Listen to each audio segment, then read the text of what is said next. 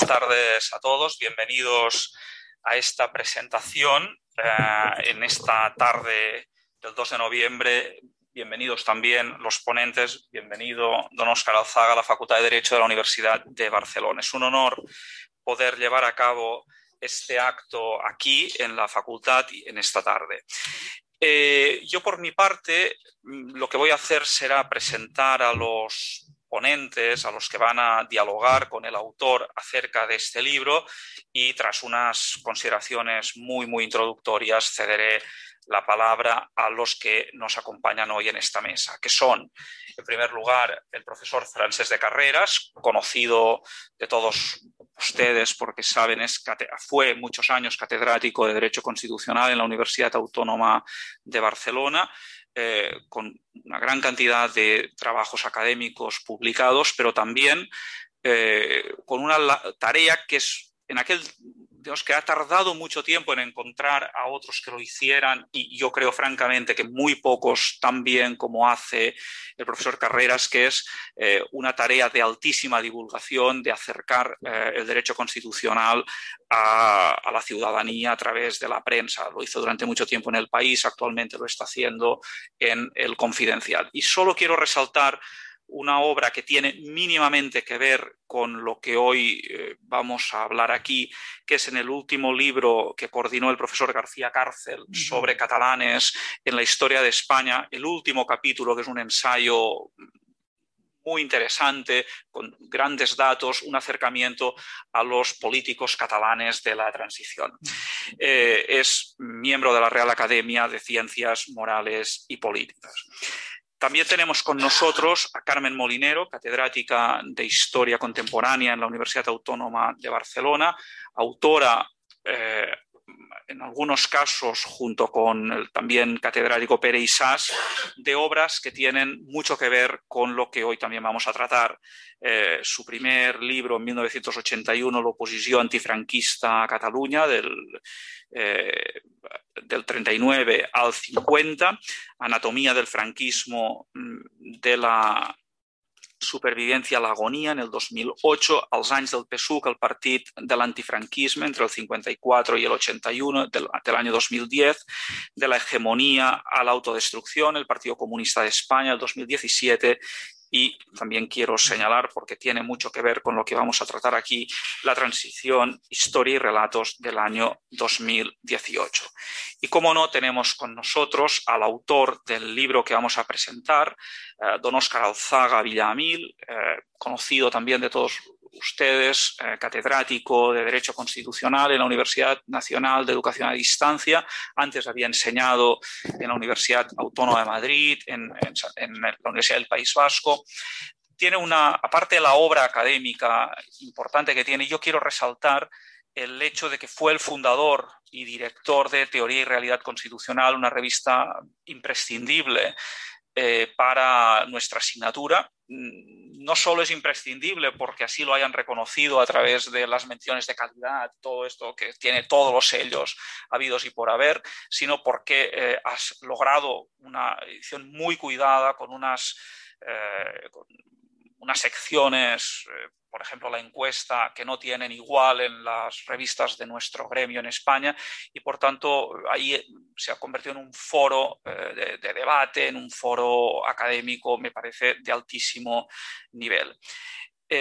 Oscar eh, Alzaga ha combinado siempre esta tarea académica con una tarea profesional muy importante como abogado en Madrid y también como político eh, en la primera etapa, antes, en la transición, eh, antes de la transición, en los últimos años del franquismo, de lo que queda constancia aquí con la oposición eh, demócrata cristiana, y luego como eh, diputado en las Cortes Constituyentes, también en las posteriores, primero con UCD, después con la Coalición Popular.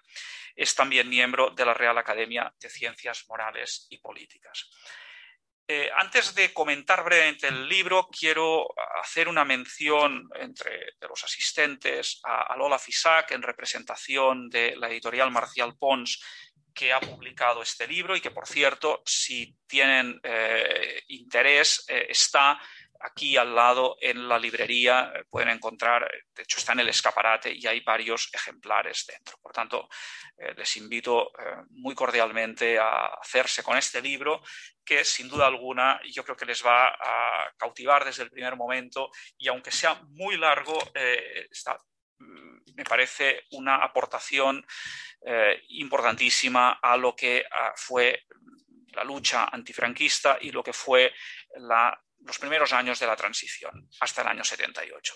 Eh, el título me parece que condensa perfectamente el contenido del libro y cada palabra está muy intencionada. La conquista de la transición, 1960-1978, memorias documentadas. ¿Que son memorias documentadas? El autor lo podrá decir más tarde. Eh, esta es una edición eh, recortada del plan inicial pero hay unos aportes documentales, unos anexos, donde queda perfectamente claro y esto es documentado todo lo que en él se dice. Pero aparte, yo quiero resaltar desde el punto de vista del contenido eh, que es una conquista de la transición. En un momento determinado, esta es una idea que va aflorando a lo largo de todo el libro, en una conversación que tiene con Busquets de la, de la Unión Militar Demócrata, cuando los dos eran diputados, eh, dice, ambos pensábamos que la transición a la democracia, lejos de ser una generosa conclusión a que llegaron los aperturistas del régimen en base a sus convicciones, era una meritoria conquista de la oposición democrática que convirtió en inviables los propósitos continuistas. Es un título tesis que eh, se encarga de ir documentando a lo largo de estas casi 600 páginas. Yo, como subrayados, eh, quiero decirles cosas que me han llamado la atención, eh, quizás porque mi lectura es una lectura al final, eh, digamos, de, algo que no viví eh, en persona, era, era, pequeño, mostraba ya mi interés por la política y por el derecho constitucional, pero digamos, aún no lo que uno puede leer en la prensa, lo que uno puede ir siguiendo.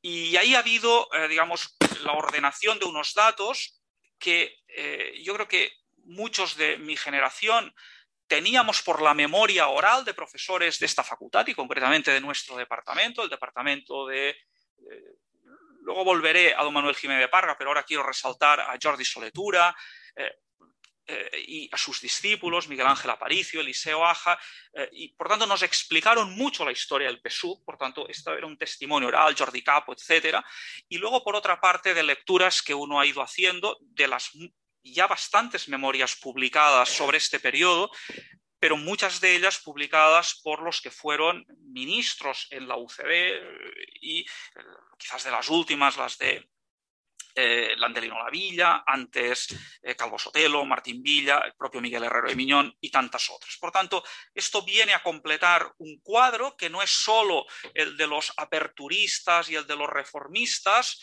que luego mm, coincidieron con esa oposición eh, demócrata cristiana, socialdemócrata y liberal en la UCD, y tampoco esa izquierda al partido, del Partido Comunista de la que se habla muy respetuosamente, de la que se incide en algunos aspectos. Todo el proceso de la legalización es algo que a mí me ha dado, algo que al menos desde este punto de vista no conocía y que por tanto he encontrado eh, muy sugerente pero que efectivamente es otra cosa. Y ahí en medio queda esa oposición, insisto, socialdemócrata, demócrata cristiana y liberal. Eh, hay unos personajes eh, en los que se advierte una admiración por parte de Óscar Alzaga y que fueron de alguna, de alguna, manera sus referentes, en algún caso también su maestro. Es el caso de Manuel Jiménez Fernández, que había sido ministro en la CEDA, catedrático de Derecho Canónico en la Universidad de Sevilla y eh, líder de Izquierda Democrática, este semillero de vocaciones políticas, unas de las cuales fueron hacia el Partido Socialista, otras hacia la democracia cristiana y posteriormente UCD. El caso de, eh, y en el caso de Jiménez Fernández, me parece que hay ahí una idea europeísta mm, desde muy al comienzo que Óscar Alzaga recoge y que es europeísta en lo que supuso eh, el entonces mercado común europeo, que ahí se refleja, como también en el acompañamiento de la Internacional Demócrata Cristiana tanto en la oposición al franquismo como en la primera transición. Y esto queda ahí perfectamente documentado, esos viajes a Italia, estos viajes a Alemania, estas relaciones con la CDU, con la democracia cristiana italiana. Otra figura es Dionisio Ritruejo, eh, que hace ese viaje sincero eh, del franquismo, del falangismo, a la socialdemocracia, una socialdemocracia no marxista, y eh, que una prematura pérdida pues impidió tenerlo en la transición como una un personaje realmente importante. Otra figura que sale y que me parece eh, también aporta unas claves interpretativas muy interesantes, Oscar Alzaga, es la del cardenal eh, don Vicente Enrique y Tarancón. Eh, una figura de la Iglesia conciliar, de la Iglesia del Papa Pablo VI, con la que tanta sintonía demostró la democracia cristiana y, digamos, y ahí también hubo pues, unas relaciones con el franquismo que aquí quedan también muy documentadas por no hablar eh, también de una figura más joven, pero que estaría a caballo entre, estas, entre una generación y otra, la de Joaquín Satrústegui, que une eh, el mundo liberal y el mundo monárquico, juanista, que también es muy importante. Y luego están los amigos, las personas que eh, comparten generación y que comparten ideales y vivencias políticas en algún momento determinado. Estoy hablando de Gregorio Peces Barba, con el que también les unió una gran amistad académica y eh, también política desde esta izquierda democrática. Él evolucionó hacia el Partido Socialista, Óscar Alzaga acabaría en la UCD y ambos serían, desde este punto de vista, constituyentes y compartirían escaño en aquel eh, Congreso de los Diputados eh, del año 77. En la figura en Cataluña tanto de Antón Cañelles, de la democracia cristiana, como de Jordi Soletura, que aparece, aparece más en la última etapa, en la etapa, digamos, del 77-78. Pero quiero mencionar especialmente en esta casa a la figura de eh, don Manuel Jiménez de Parra, que fue el maestro de los mm, profesores de derecho político, por tanto, tanto de los constitucionalistas como de los que ahora son eh, politólogos. Eh, ahí se ve una gran amistad, eh, hay múltiples referencias, sea los manifiestos que juntos elaboraban eh, durante los tiempos de la oposición, sea de puntos en los que Jiménez de Parga pues también iluminó aquel momento de la transición, el, horizonte de la monarquía española en el contexto de las monarquías europeas, o eh, sus reflexiones sobre el sistema electoral proporcional que debía ser el que eh, se implantara en las primeras elecciones democráticas y que luego hemos visto eh, que ha seguido. Por no hablar también de esas últimas reflexiones en las que se advierte pues, unos puntos de vista al menos similares también en cuanto a la crítica a la deriva que la UCD estaba teniendo, a algunas eh, cuestiones que se plantearon también en aquel momento. Por tanto, eh, aparecen todos estos, todas estas personas, ahí se va hilvanando eh, todo un testimonio de vida y de reflexión sobre esta vida con una serie de tesis sobre las que yo ahora no me voy a detener y en la que ha cedo la palabra a los dos ponentes. Solo una última idea, que yo creo que es, práctica. A mí personalmente mm, me ha, me ha, impresionado porque, digamos, eh, creo que sintetiza muy bien eh, una forma de aproximarse a lo que fue la transición a partir del principio de seguridad mutua que él advierte en la ley para la reforma política. Hay los paralelismos con otros países, con otras experiencias latinoamericanas, me parece que son importantes y que alude a ciertas cuestiones que nos pueden sorprender a primera vista la ley para la reforma política, el que se previera un Senado, el que la discusión sobre el sistema electoral mismo y cómo acabó medio perfilado en la ley. Todo esto eh, está muy bien explicado y en esa idea de, eh, insisto, de seguridades mutuas. De, bueno, hay unos pactos que garantizaran una cierta supervivencia a una clase política y al mismo tiempo que abrieran la puerta a lo que en aquel momento vino. Por mi parte, nada más, solo quiero agradecerles a todos los ponentes su presencia y muy especialmente a don Óscar Alzaga por acompañarnos esta tarde aquí en Barcelona. Gracias.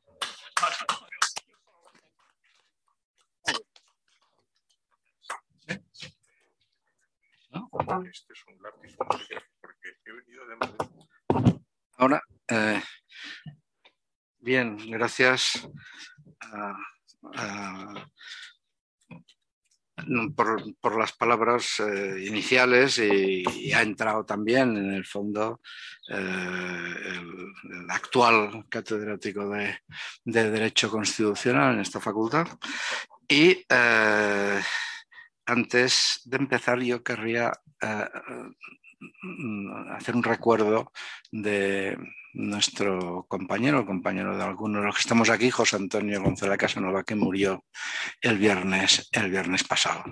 Eh, esta sala me trae muchos recuerdos eh, eh, muy buenos, tanto como profesor de esta casa, como miembro de, de tesis, de tribunales tal, pero han pasado pocos días, ya tenía una edad eh, pero, pero José Antonio González Casanova fue profesor mío cuando yo empecé aquí, años 60, a estudiar Derecho. Era ayudante de, Jiménez de Parga, después eh, fue rápidamente, al 67 me parece, fue catedrático en Santiago de Compostela. Al cabo de cinco o seis años volvió aquí, volvió con un equipo de profesores eh, excelentes, hoy prácticamente localizados en, en, en, en Oviedo Oviedo, ¿eh? lo que hemos llamado el, grupo de Oviedo, la escuela de Oviedo, la imitación de la escuela de, la escuela de Viena de, Kelsen, entre otras cosas porque son muy kelsenianos, especialmente eh, su, que inició esta escuela de Oviedo, que es, eh, fue Ignacio de Otto, muerto muy hace muchos años, muy prematuramente y que era realmente que le hemos encontrado a faltar, yo creo, todos estos años, porque era una de las de mi, de mi generación, eh, no, no, solo por los años que teníamos, sino por, por el momento de, de empezar la, la de empezar a, tener congresos, a tener, a tener eh, pues, seminarios, etcétera, pues Ignacio de Otto fue, fue una primerísima, primerísima figura a la cual todavía vuelvo muchas veces a leerlo. Eh, José Antonio González Casanova, otro estilo muy distinto al de, Ignacio de Otto, eh, más, eh, más de derecho político que de derecho constitucional, pero también una persona de una amplia cultura que la proyectó en muchos libros, muchos escritos, que tanto podía ser la música como podían ser otras, otras artes distintas del derecho político. Y y desde luego una gran persona y un, y un gran amigo. desde aquí, desde aquí un, un, recuerdo. Bien, el libro, el libro de, de, Oscar Gonzaga pues era muy esperado. Algunos amigos sabíamos que se estaba pergueñando. Yo creo que la última vez antes de la pandemia que comimos, te dije, bueno, y las memorias me dijiste, bueno, yo calculo que saldrá en unos un, año y medio, que se ha cumplido, eh, un año y medio, dice, porque ya lo tengo escrito, pero tengo que comprobar datos. ¿eh? Se llama Memorias, la conquista de la transición, Memorias documentadas. Y efectivamente ha ido buscando, bueno, esto recuerdo que tengo yo, a ver, ¿dónde lo encuentro? Y, y entonces saca el dato en las notas que tiene en las notas, las numerosísimas notas que tiene, que tiene el libro, y esto es ya un valor, un valor en sí mismo. Yo creo que la las dos grandes tesis del libro mm, es la primera, que la oposición democrática al franquismo es mucho más amplia y mucho más eficaz de lo que se ha reconocido. En cierta manera, es decir, oiga, no solo los comunistas o grupos a la izquierda del Partido Comunista combatían al franquismo, también otros estábamos allí, singularmente tú hablas de, de donde estabas, que es la democracia cristiana, y, eh, y, por tanto esto fue, esto fue, fue, fue, fue importante. Mm, porque sobre todo en las relaciones que tuvieron los años 50 y antes, pero como empieza en el 50 y en el 60, pues 60 y 70 hasta después de la, hasta la transición con partidos eh, tanto socialistas como cristianos del resto de Europa.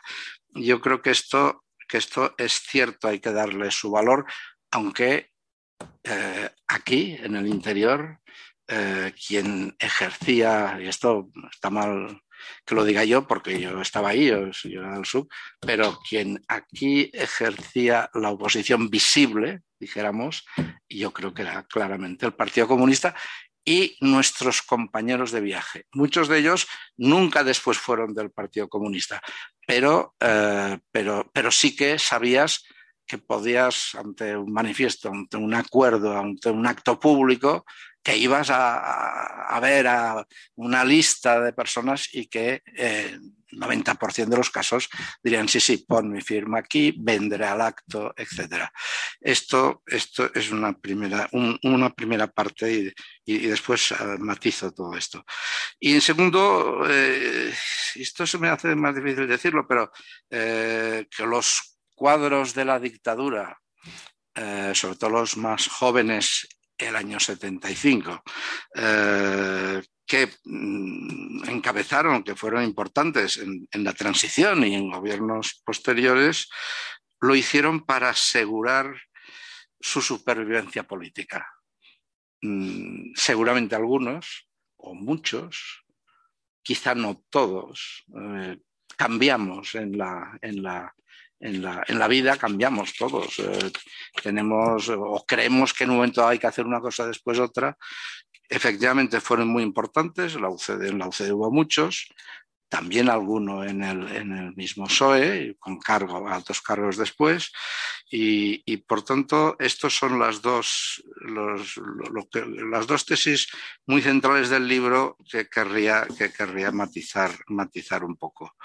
Uh, el título, como ha dicho José María, eh, el título eh, La conquista de la transición es exactamente lo que es el libro. No, es un libro sobre la transición, sino como mm, el autor dice muy bien, sobre la pretransición. Hubo unos años de, de pretransición y de predemocracia que sin ellos no hubiera llegado la transición. Sin ellos no hubiera llegado la transición y son, o sea, no fueron en ningún caso luchas inútiles, fueron luchas sumamente útiles eh, los años, a partir del año 60 e incluso antes, los mismos eh, sucesos del 56 en Madrid, 57 en Barcelona, sobre, sobre, y no sé, podríamos ir antes, en mi recuerdo, la huelga de tranvías del año 51. Es decir, eh, que la gente dice, uy, yo pienso esto, pero nadie piensa como yo. Pero cuando pasa algo dice, pues no, no estoy solo. Y esto esto ayuda mucho y por tanto en la actividad política yo creo que esto hay que, hay que valorarlo mucho para ver lo que viene, lo que viene después. Y después, eh, en, ya en, en, el libro, yo creo que hay tres o cuatro aspectos, eh, cinco me salen, no sé cuántos, eh, que, son, que son muy importantes. El movimiento los años 60 fueron años de movimiento estudiantil, efectivamente. tú explicas, claro, lo que viviste en Madrid, la, FUDE y, la Unión de Estudiantes Demócratas, eh, Democristiano, en la cual tú tuviste un gran, un gran protagonismo. Aquí los nombres eran, eran distintos, pero entonces el SEU se desmorona o ya estaba, o ya estaba desmoronado a principios. Yo puedo contar una anécdota que, de esta casa. En, la, el aula donde se da primero derecho, ahora no sé qué, qué se dan, pero la primera aula de aquí, yo entré el año en octubre del 60 en primero. Al cabo de 10 o 12 días, un profesor, no sé cuál, digo, espérense que ahora vendrá, eh, vendrán eh, unos estudiantes a explicarles, eh, unos estudiantes de cursos superiores a explicarles lo que es el SEU y efectivamente entraron cuatro estudiantes, ¿eh? subieron arriba a la tarima y dijeron, bueno, queremos explicaros lo que es una cámara de facultad, lo que, cómo funciona esto, qué se puede hacer y tal. Entonces estos estudiantes eran repartidos por partidos políticos ya. O sea que había ya partidos actuantes aquí el año octubre del 60. Y eran uno, Jordi Borja, por el SUC. Algunos lo, conoceréis, ha sido muy, conocido después, algo mayor que yo. Eh, Jordi Borja por el SUC. Manolo Castells, actualmente un activísimo ministro de Educación, eh, por el FLP, que aquí se llamaba FOC. Eh, Miquel Roca por Unión Democrática y después eh, Juan Antonio Roch, para eh, paréntesis, hermano de Montserrat Roch, que después desapareció y tuvo, ah, creo que, problemas de, de salud, eh, pero que venía por el Front Nacional de Cataluña. Claro, el SEU o sea, pensamos, el SEU, claro, esto era el SEU en esta facultad. Era lo que nos venían a explicar que era el SEU de esta facultad.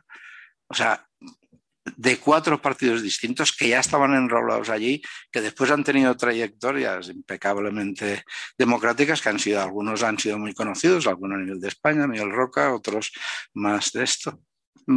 otros que han tenido, mm, pues eh, universitariamente han sido, han sido también conocidos, por tanto, el franquismo, en cierta manera, había unas superestructuras y tal, pero por abajo estaba y ya empezaba a estar carcomido.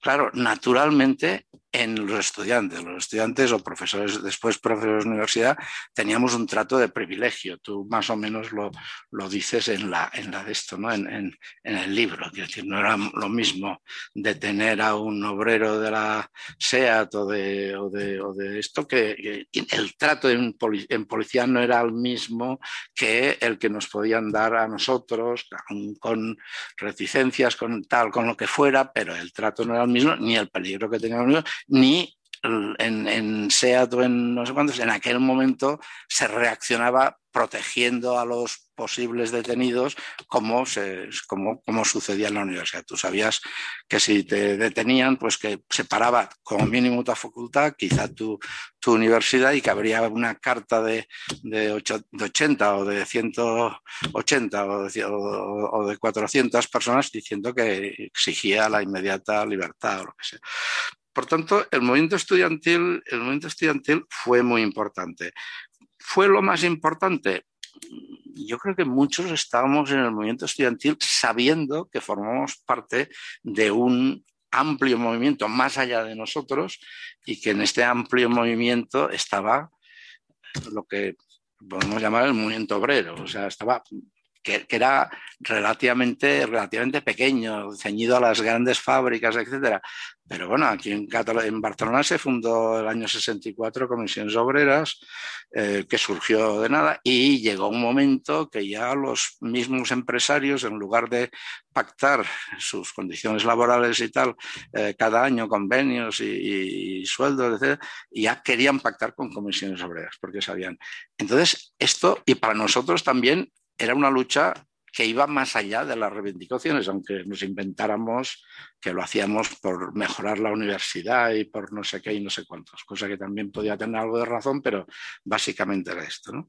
Después, impresiona del libro, impresiona mucho del libro lo que supone de movimiento intelectual, los nombres que sacas, las listas de nombres que sacas de asistencias a actos, de represaliados incluso desde la universidad, eh, de cuando, pues, de, de, la, de, la, de cómo están protegidos, son prácticamente todos los intelectuales españoles, intelectuales en sentido de escritores, artistas, ¿eh?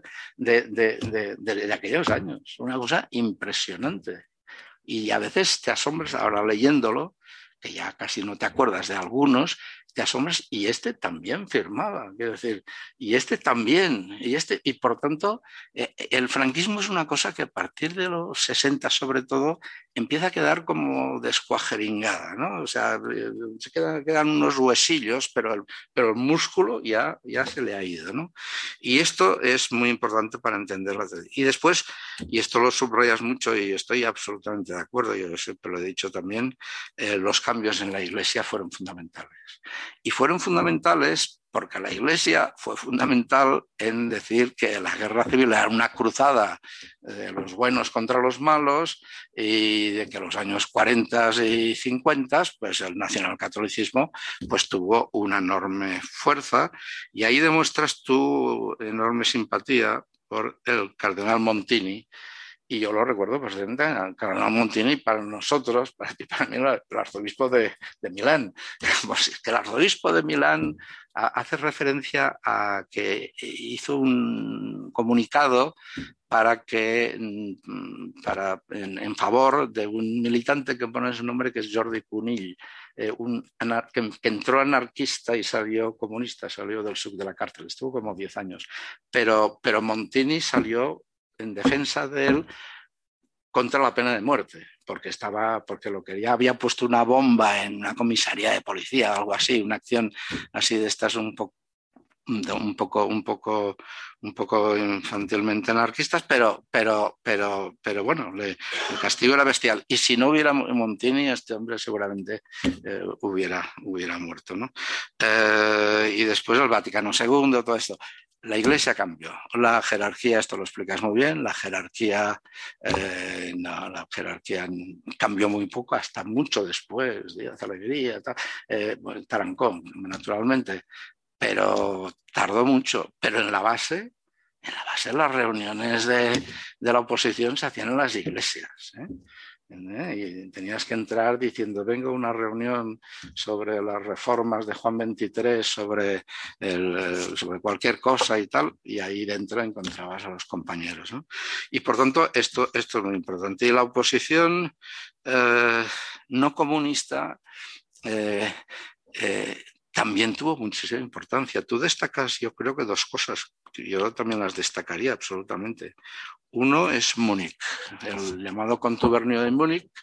Eh, yo creo que fue un toque de atención muy importante, porque esto, porque allí estaba pues gente, o sea, primer, lo básico es que por primera vez, creo, se junta oposición interior y oposición del exilio, excluyendo a los comunistas.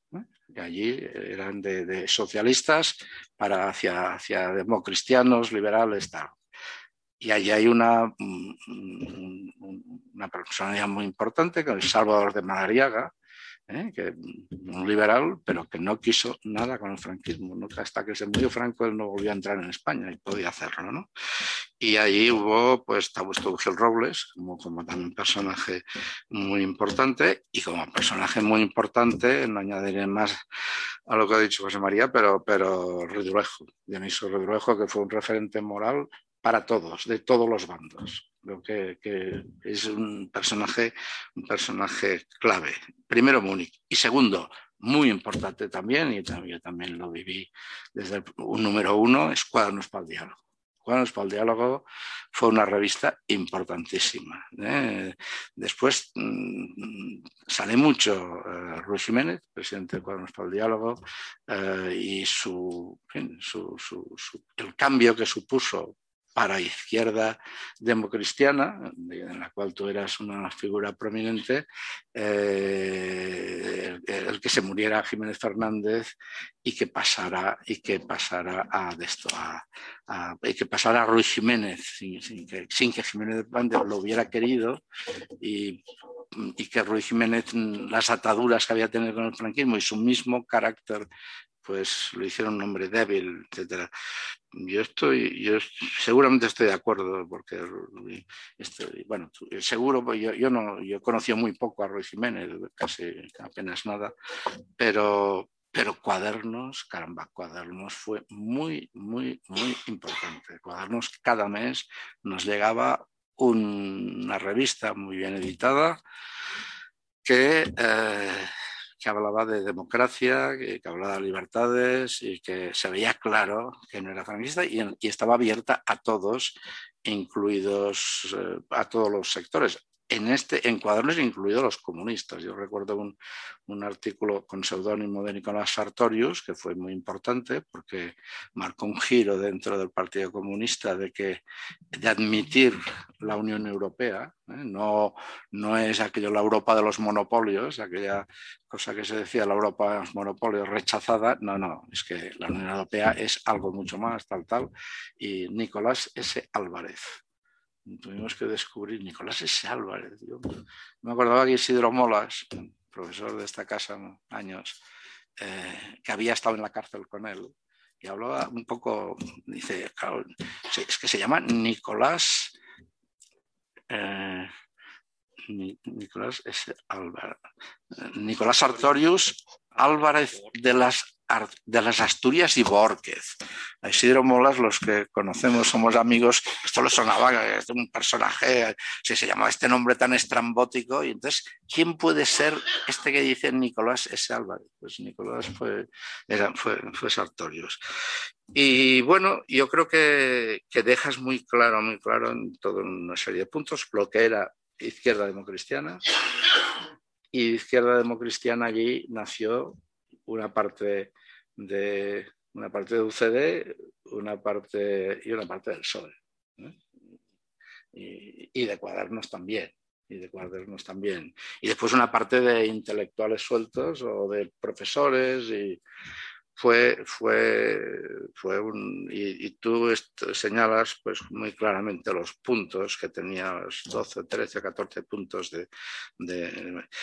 Y después yo creo que está muy bien en el libro la demostración, de hecho, o la argumentación que concluye que era imposible el, aperturismo. Mm, los que querían eh, el régimen, y esto creo que es una idea que Jiménez Fernández la, decía desde siempre, o, o, sea, o somos una democracia o no lo somos, pero lo que no se puede ser lo que no se puede ser es un poco una vía, una vía intermedia que aproveche factores.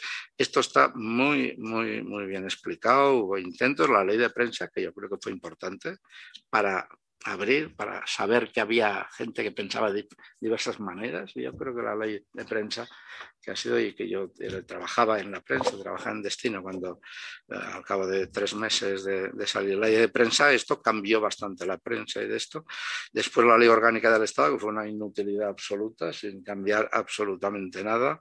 Después pero lo de, lo de rey, eh, rey Juan Carlos, como el príncipe Juan Carlos como heredero, que venía de, de, la, de la ley fundamental de sucesión, y después, eh, bueno, los intentos del año 70 al 75, y después que los militares, yo creo que tú lo insinúas, no sé si lo dices de manera rotunda, pero se rompe, bueno, y seguro por la UMD y por otros, y por Díaz de la Guerrilla mismo, se rompe algo la unidad de los militares. Y esto también expresa debilidad está los hechos de Portugal y se ve y, se, y, tiene y dices, bueno, no serán tan fieros como los pintan para que nos asustemos o para que nos... Pues yo, eh, yo creo que esto también es un tema, un tema a desarrollar importante. Eh, casi nada más porque me extendió demasiado y tienen que hablar otros y de manera más interesante, pero... Eh, la transición, al momento de la transición yo creo que habría, había continuistas en el régimen, había reformadores y había oposición democrática. Mm. Yo creo que ahí hubo, se muere Franco y ahí hay una, dos, dos impotencias. Unos no se podían imponer a otros. O sea, y la transición consiste en esto, ver claro que aquí mmm, no podemos, que era la oposición hasta 76 o así, del, del, Partido Comunista, un proceso constituyente nuevo, tal, no sé qué, esto no se veía por dónde eh, y, eh, y, los, y, los, y, y los reformadores que veían esto hay que reformarlo porque no sé cómo, y hay, variaciones, eh, encontramos a Fraga y encontramos a otros, a muchos otros, tenemos, que, tenemos que cambiar. Tenemos que cambiar hasta admitir al Partido Comunista o no. Bueno, esto se puede discutir. Tenemos que cambiar a, que hay que tener que haber sufragio universal, que tiene que haber derechos. Esto no, esto yo creo que, que está claro. Y el gran papel que tiene lo que tiene la, la, izquierda demócrata cristiana y también, hay que decirlo, el PSOE antes de Siresnes, es las conexiones, las conexiones internacionales. Tú lo subrayas en varias ocasiones, sobre todo en la izquierda demócrata cristiana, pero tú mismo, ¿no? ibas a Alemania, ibas a Italia, los conocías y, y, cuando les informaban el régimen, la gente del gobierno de determinadas cosas que eran falsas, pues se les, iba allí, se les explicaba, oye, esto que han dicho no tiene nada que ver con la realidad, tal, tal. ¿eh? Y, por tanto, y por tanto, yo creo que lo que expresa el libro, lo que expresa el libro muy bien, es que la conquista de la transición fue fundamental para que existiera la transición.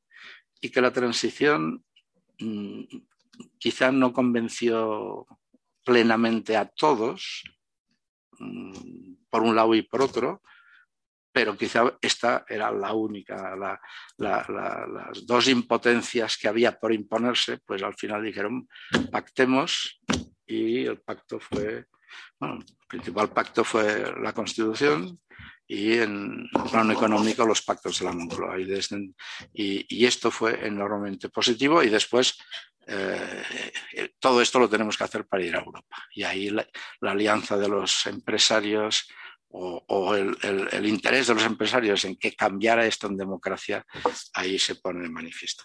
Nada más, muchas gracias. Gracias. Bien, eh, empiezo por agradecer a los organizadores y particularmente al doctor Castellá que eh, me hayan invitado a este acto, pero particularmente eh, lo agradezco a Óscar Alzaga que haya pensado en mí para la presentación de, de estas, sus memorias documentadas. Eh, yo voy a, empezar eh, por aquí. A mí el libro me ha interesado muchísimo. Eh, estoy completamente de acuerdo, ya se ha dicho, con que el título, que es muy acertado, contiene una tesis, está aquí, sintetizado muy pocas líneas, y, pero como la conquista de la transición, ciertamente, y ahora se, iba en ese sentido pero yo voy a entrar ya en el subtítulo porque eh, también será, digamos, una intervención complementaria a, lo que ya se haya podido decir y digamos que también eh, propia de, una, de una historiadora, ¿no? Eh, a ver, memorias y documentadas, las dos cosas. memorias, yo creo que son imprescindibles. Las, memorias, es verdad que en el último cuarto de siglo mm, pero particularmente ya hacia aquí, a la primera década del siglo XXI, eh, la memoria ha alcanzado, mm, se podría decir que un protagonismo importante en el escenario público eh, sobre todo en relación a algunas temáticas, pero diría que en general mucho más que hace 30 eh, años, por, poner un tiempo desde ya en democracia y, a, finales del siglo. Y yo creo que eso es muy, muy positivo, mm, porque las memorias de los protagonistas eh, son importantes para los historiadores, eso no hace falta ni abundar, no voy a entrar en esta cuestión, pero son muy importantes eh, para lo que podría decir la sociedad en su conjunto.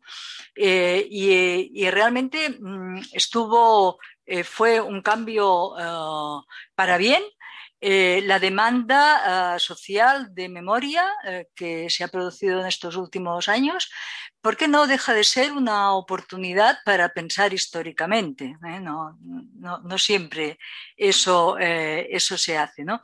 nos permite concretar en un espacio y en un tiempo concreto la experiencia de muchos individuos. No deja de ser que en muchas ocasiones la, historia eh, de un individuo eh, casi siempre o en muchas ocasiones, como digo, recoge, es capaz de eh, visibilizar lo que es las experiencias de muchos.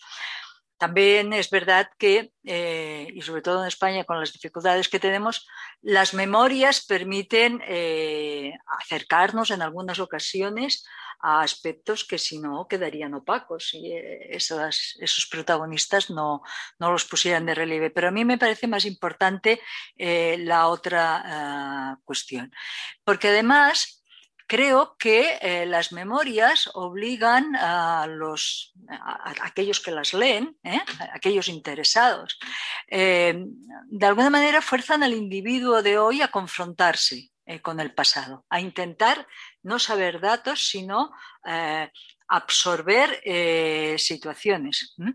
Este individuo, por ejemplo, puede entender, y voy a utilizar las palabras de Oscar Alzaga, que en los años 60 era la voluntad casi totalitaria del régimen. Eh, si nos pusiéramos un poco antes, en los años 40 hablaríamos de la voluntad totalitaria. Pero bueno, en los años 60 las cosas ya habían cambiado y era esa, mm, diríamos, eh, los abusos del poder político, de la represión que ejercía, eh, eran estos elementos los que desencadenaban eh, el paso eh, de determinados sectores, de determinados colectivos, de determinados individuos que pasaran a la disidencia y en muchos casos mm, quizás directamente a la oposición el autor nos explica eh, cómo su correo postal estuvo intervenido eh, durante mucho tiempo, una situación que sufrieron eh, muchas personas en, distintos lugares de España. Y evidentemente una parte de los opositores del franquismo sufrieron consecuencias mucho más graves que no el control del correo u otros factores de, esa naturaleza quería destacar como primera cuestión eh, este, el hecho de que los, testimonios son historia viva y que por tanto eh, me parece que, eh, se escriban libros como este es fundamental. Bueno, y después la otra parte del subtítulo, podríamos decir, ¿no? documentadas, son unas memorias, pero documentadas. Y yo creo que hay que agradecer al autor que haya complementado el ejercicio de memoria eh, con una amplia documentación. Ciertamente antes se hablaba los anexos, eh, a la documentación a la que se hace referencia, los anexos por otro lado eh, son realmente importantes. Y eso está, está muy bien porque significa que el autor ha sido consciente que la memoria es subjetiva ¿eh? y que el recuerdo no siempre es exacto, ¿eh? mm, no tan solo en relación a las fechas y los, eh, a los acontecimientos, sino el clima también, algunos elementos de, esos, de esos acontecimientos. Mm, yo cada día tengo más claro que la, que la memoria tiene límites muy claros ¿eh? y que eh, eso eh, nos afecta a todos y afecta también a los autores, incluso cuando son honestos como, como es este caso, porque también es verdad que tantas memorias, pues bueno, digamos que se han edulcorado, digamos, como, como mínimo, ¿no? Me parece que ese empeño de Óscar Alzaga de documentar, de documentarse, da a estas memorias un valor añadido eh, que me parece que es de muy agradecer. ¿eh? porque también hay que destacar que en muchos casos son documentos inéditos o, en cualquier caso eh, poco, poco conocidos. Si a eso le añadimos que es normal que haya estado 10 años, me parece que ha dicho antes, para la elaboración del libro, porque además ha consultado una amplia bibliografía para, dar, eh, para contextualizar aquello eh, que él explica, eh, pues es fundamental. Bueno, mm, yo del contenido del libro, aunque eso me parecía que era importante eh, ponerlo de relieve, lo de memorias documentadas, porque eh, sobre todo pues, eh, los historiadores somos muy conscientes, pero, pero no, todo, no todo el mundo lo es.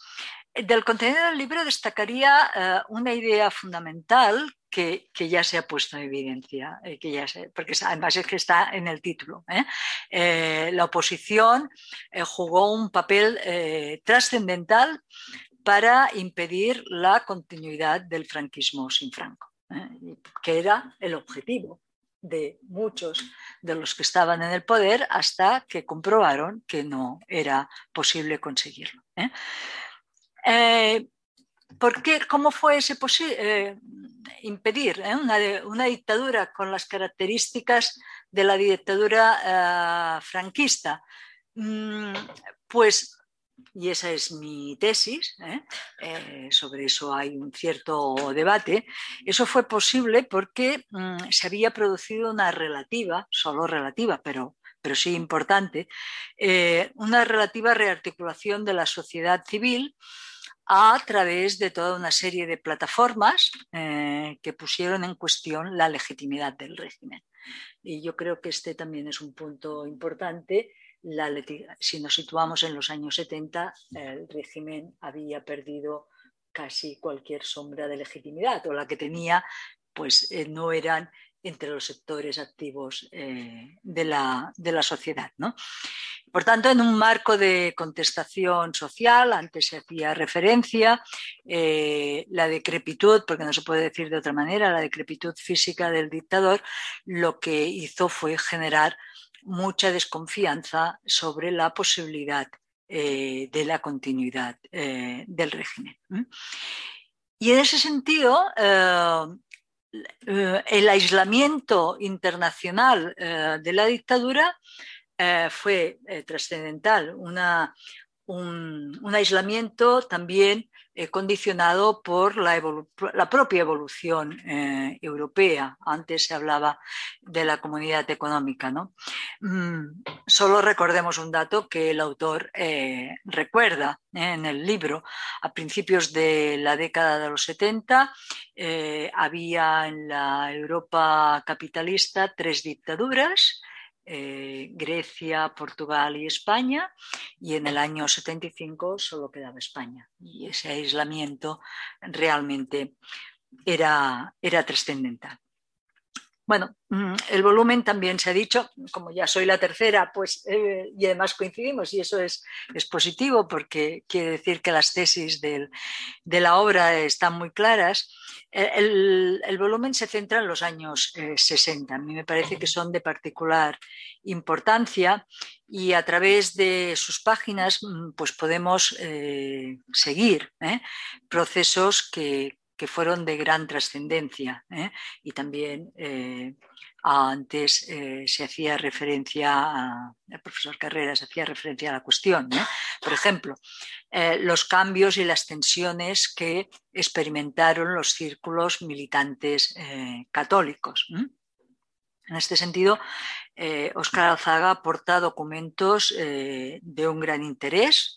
para mí, en este caso, era desconocido como una editorial de 1962 de la Federación Española de Congregaciones Universitarias Marianas, en las que eh, se instaba, y es el 62, no es el 66, esos años fueron años de cambios realmente muy intensos. Pues en el 62 eh, se llama a sus miembros a asumir lo que en la terminología católica es el compromiso temporal del, del cristiano. ¿eh? el mismo caso de Oscar Alzaga eh, muestra mm, ese proceso tan intenso y que se dio en las organizaciones católicas que se impregnaron de lo que podríamos decir el aggiornamento vaticano de, de, aquellos años paralelo al concilio vaticano II podían ser eh, jóvenes escasamente politizados, eh, pero que eh, se fueron implicando justamente por ese compromiso políticamente, porque una cosa en muchas ocasiones llevaba a la, a la otra. Em, también hay que decir que para estos sectores se trataba de ir ampliando el campo de influencia eh, de, sus, de lo que ellos consideraban que era lo mejor para, todos, ampliar el campo de influencia tanto en relación al catolicismo eh, preconciliar, que tenía tanto peso en la jerarquía española, como mm, también tengamos en cuenta en relación al antifranquismo de izquierdas, que ya el año 62 era muy activo y mucho más lo fue a partir de 1965, a partir de la mitad de la década.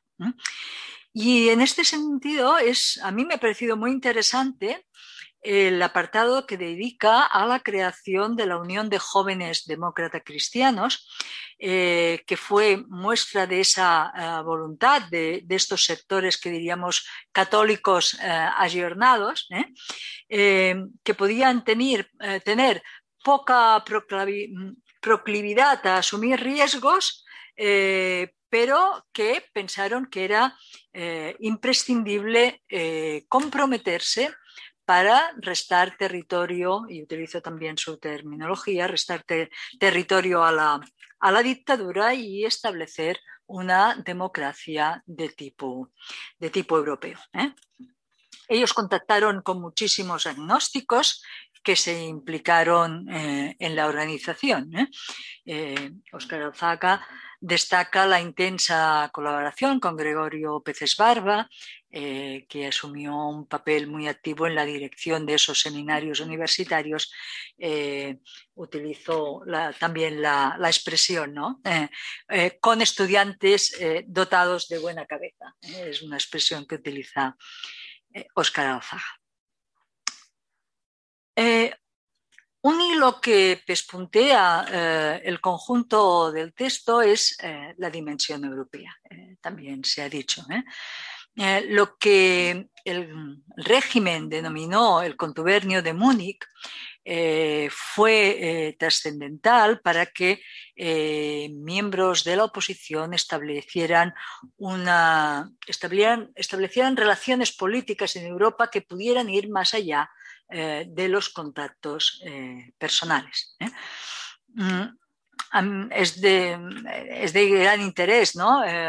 la detallada eh, explicación eh, que Óscar Alzaga hace de los contactos que Manuel Jiménez Fernández eh, articuló con republicanos en el exilio para establecer en España una democracia como mm, las liberales dominantes en Europa. pero yo, dicho esto, que es lo que centra ah, la atención en el, libro, eh, creo que el caso del Congreso es un buen ejemplo de que los acontecimientos políticos adquieren trascendencia eh, por factores que son muy diversos. Y en este caso, en buena medida, el impacto eh, que tuvo este Congreso estuvo muy condicionado por la reacción airada, ¿eh? Eh, del régimen. ¿eh? Lo que pasó es que tan atentos estaban a la, situación y tan indignados en, el mismo Consejo de Ministros que el aparato propagandístico desencadenó una campaña violentísima en la prensa contra los participantes eh, que llegó a tildar de traidores a la patria, eh, se utilizaban términos de esa naturaleza. Y no solo. Antiespañoles. Bueno, sí, el anti-España, anti-españoles. Bueno, hay pancartas eh, muy gráficas en ese sentido, yo las utilizo en clase. digo, pero no solo eso, no solo eso.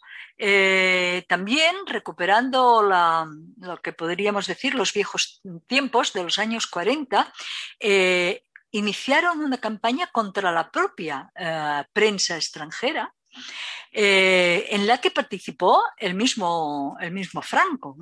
Franco, una semana después, eso era normal, ¿no? visitaba Valencia visitó Valencia y en una de aquellas alocuciones que hacía eh, acusó a la prensa extranjera eh, y utilizo sus términos, de la calle del comunismo internacional. ¿eh? Con lo cual hizo el ridículo más espantoso, porque claro, diarios del nivel de los, los que pudieron, es igual Le Monde que Le Figaro, los que pudieran ser, ahora no recuerdo los títulos alemanes, pero exactamente lo mismo, pues cuando se les tilda de la calle del comunismo internacional, pues bueno. Mm, bien, eso le dio una dimensión extraordinaria. Realmente en los anales del antifranquismo eh, el Congreso de Múnich ocupa un eh, espacio eh, importante. Y, el autor nos recuerda la orden de confinamientos y la opción, diríamos, entre comillas, ¿no? de exilio por las que tuvieron que optar algunos participantes o eh, incluso la voluntad del gobierno de expulsar de la universidad a algún profesor eh, sin más argumento eh, que, no había observado lealtad a los principios del movimiento nacional, lo que fue paralizado por la movilización de los estudiantes en la que Óscar Alzaga tuvo un papel activo como delegado electo en la Facultad de Derecho.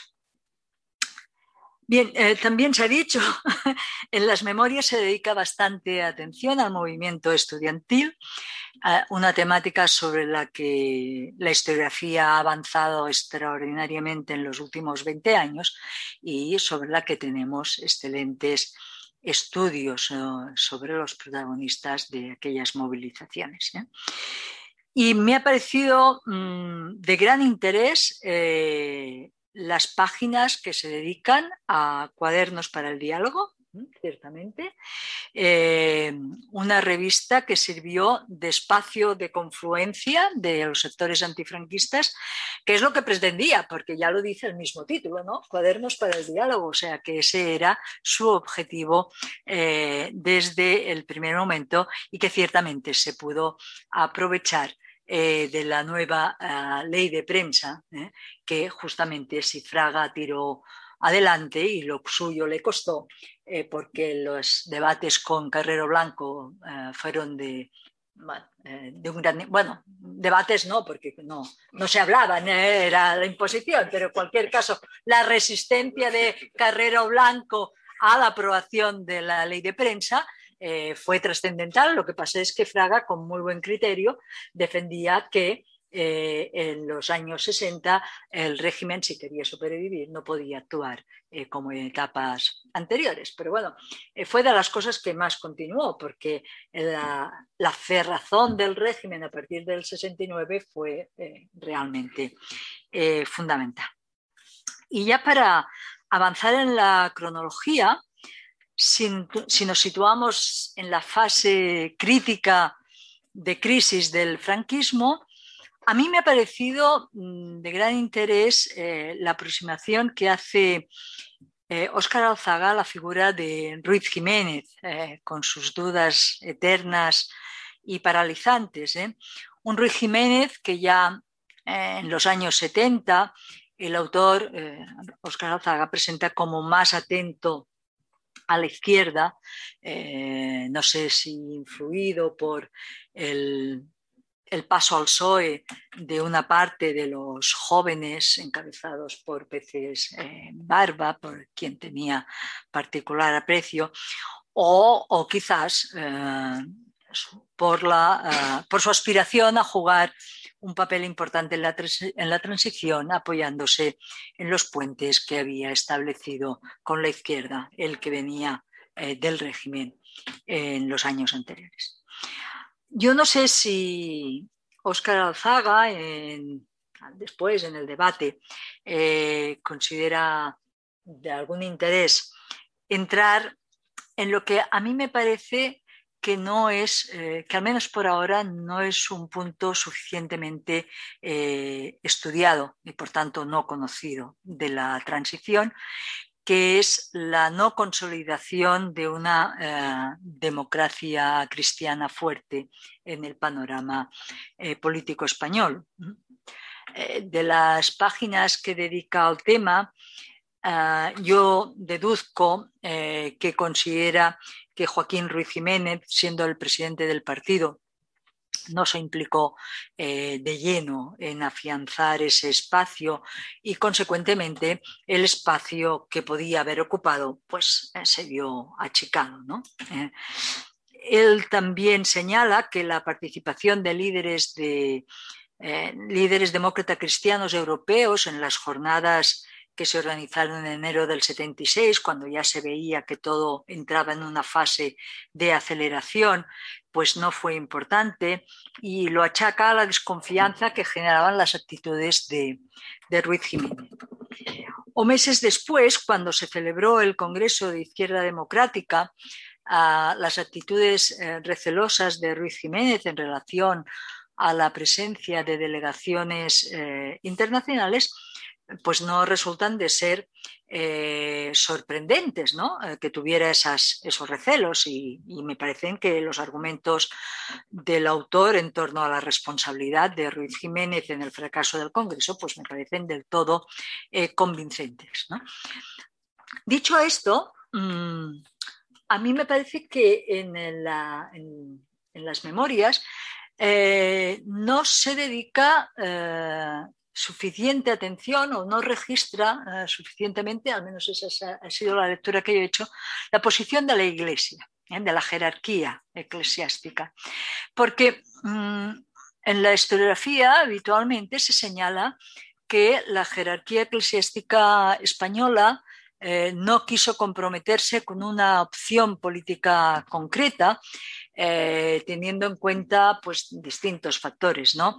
el peso de la propia trayectoria nacional católica, ¿eh? que todavía era reciente, la diversidad de la base católica en, España, que situados en los años 70 pues ya estaba eh, bastante dividida entre sectores progresistas y sectores conservadores. Los sectores progresistas habían alcanzado un nivel de, de presencia eh, importante que no habían tenido antes, o la propia conformación del espacio político que se estuvo, que se generó, ¿no? Eh, eh, de Alianza Popular, después de, de la UCD, aparte de la presencia de católicos importantes en otras organizaciones también de izquierda. ¿Eh?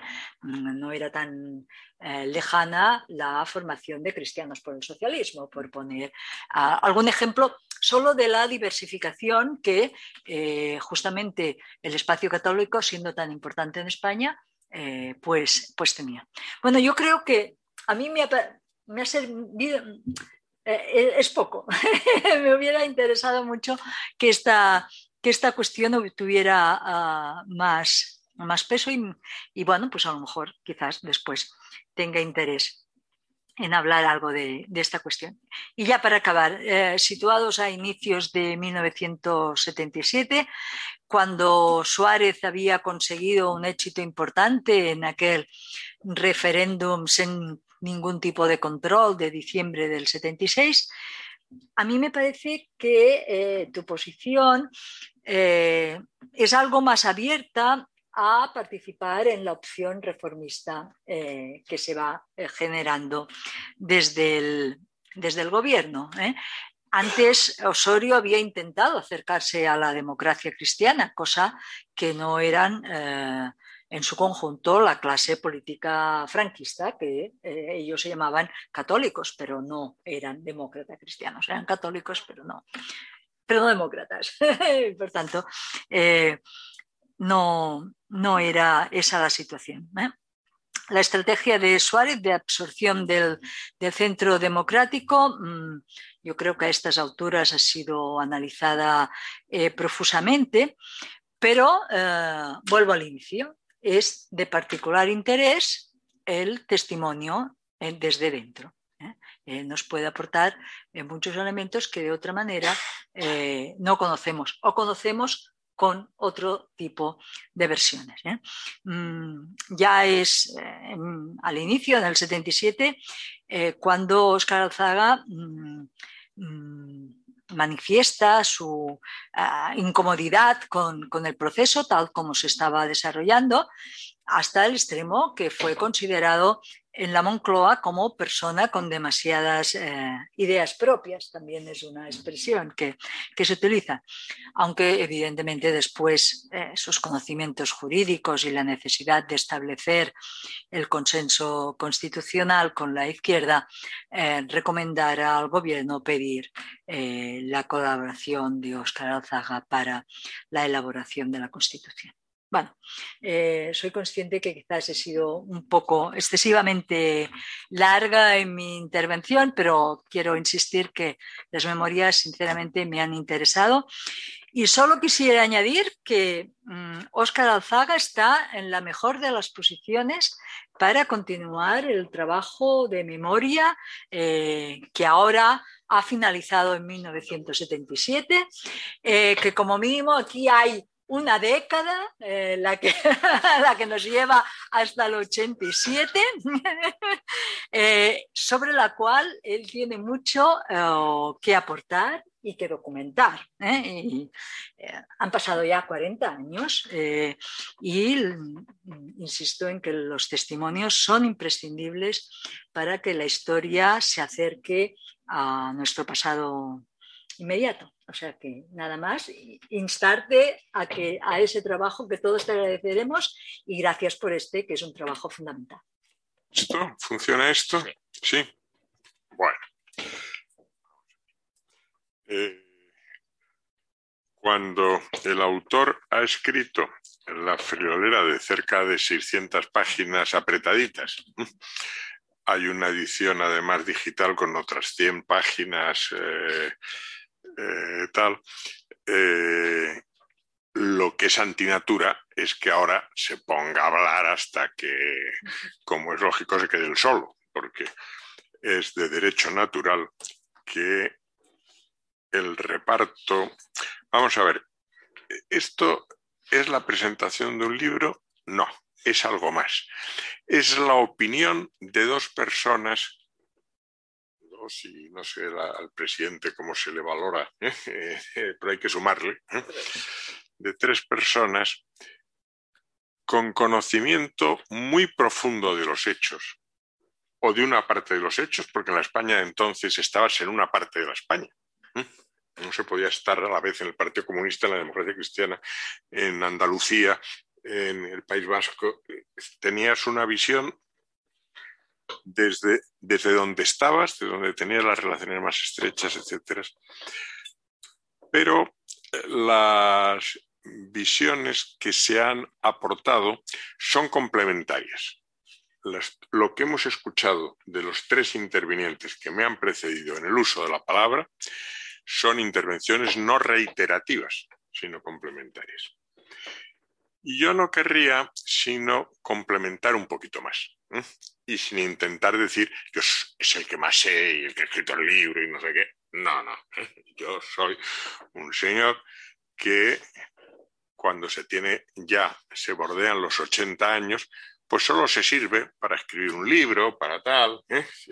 Habláis con mi mujer que lleva 51 años casado conmigo, os cuenta mis limitaciones en todos los sentidos y son kilométricas. Soy un abuelito y por supuesto no estoy en condiciones de escribir un segundo tomo, un tercer tomo, etcétera. Invitación que eh, de antemano para que no haya equívocos ¿eh? me viene muy grande. La invitación me viene muy grande. Bien, yo no soy así muy, dado a la cortesía, pero echo de menos aquí a dos amigos ausentes. José Antonio González Casanova, que era un gran tipo, y Manuel Jiménez de Parga, que era mi amigo en Barcelona. Es que Manuel Jiménez de Parga Cuadernos para el Diálogo montamos una especie de consejillo, una cosa muy singular, etcétera, que funcionaba en el despacho de Manolo Jiménez de Parga. Y unas veces a la reunión que se celebraba en Barcelona iba Perico Altares y otras veces iba yo. Alguna rara vez fuimos los dos juntos, rarísima vez, creo que solo nos pasó una vez. Y alguna rara vez, pues a última hora no pudimos ir ninguno de los dos. Pero íbamos. Aquello no era formalmente un consejo de redacción, no era formalmente un órgano previsto en los estatutos, era el reconocimiento de la realidad. Barcelona es mucha Barcelona y Cuadernos para el Diálogo no quería ser una revista mensual de Madrid y sus aledaños. Quería ser una revista mensual de toda España, de toda España en el sentido de que el diálogo nosotros prácticamente lo hacíamos con toda persona que quería el cambio, prácticamente. Teníamos muy pocos límites y éramos muy conscientes de la importancia de Cataluña. Y en aquellas reuniones a las que asistía, y luego me decía Manolo de Parga, quédate un rato, y no sé qué, y haz noche aquí en el hotel, me metían unos hoteles de esos de media estrella, porque presupuesto de Cuernos para el Diálogo no daba para la, estrellita, no hablemos de dos estrellas, que es un lujo asiático para cuadernos y tal. Pero se estableció una relación con ese maestro tan coherente, tan interesante. Y ahora al entrar, entraba una hija suya y una nieta y tal, me han saludado. Pues yo he recordado cuando, estando en el segundo pueblo en el que estuve confinado, primero en un pueblito de la provincia de Soria y luego en otro pueblito también de la provincia de Soria, llega tarde ya, por la noche, Manolo Jiménez de Parga con buena parte de su familia, a darme un abrazo, a hablar un rato, a tener el gesto que un amigo, que es de verdad muy amigo, hace, porque viene no de Soria Capital, viene de Barcelona, y viene por carreteras de tercera para llegar al pueblo. Y viene, porque hay una relación muy estrecha en lo personal que siempre le agradeceré.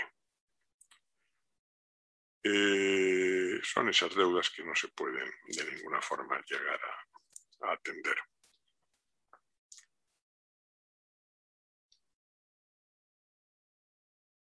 Ha planteado, voy a hablar solo de algunas de las cosas que has planteado, eh, querido sabio, y luego otras de las que ha planteado ¿eh? mi respetada sabia, porque todas no se puede hablar aquí sin acabar creando un río, no de lava, sino de personas que discretamente salen por esa puerta, ¿eh?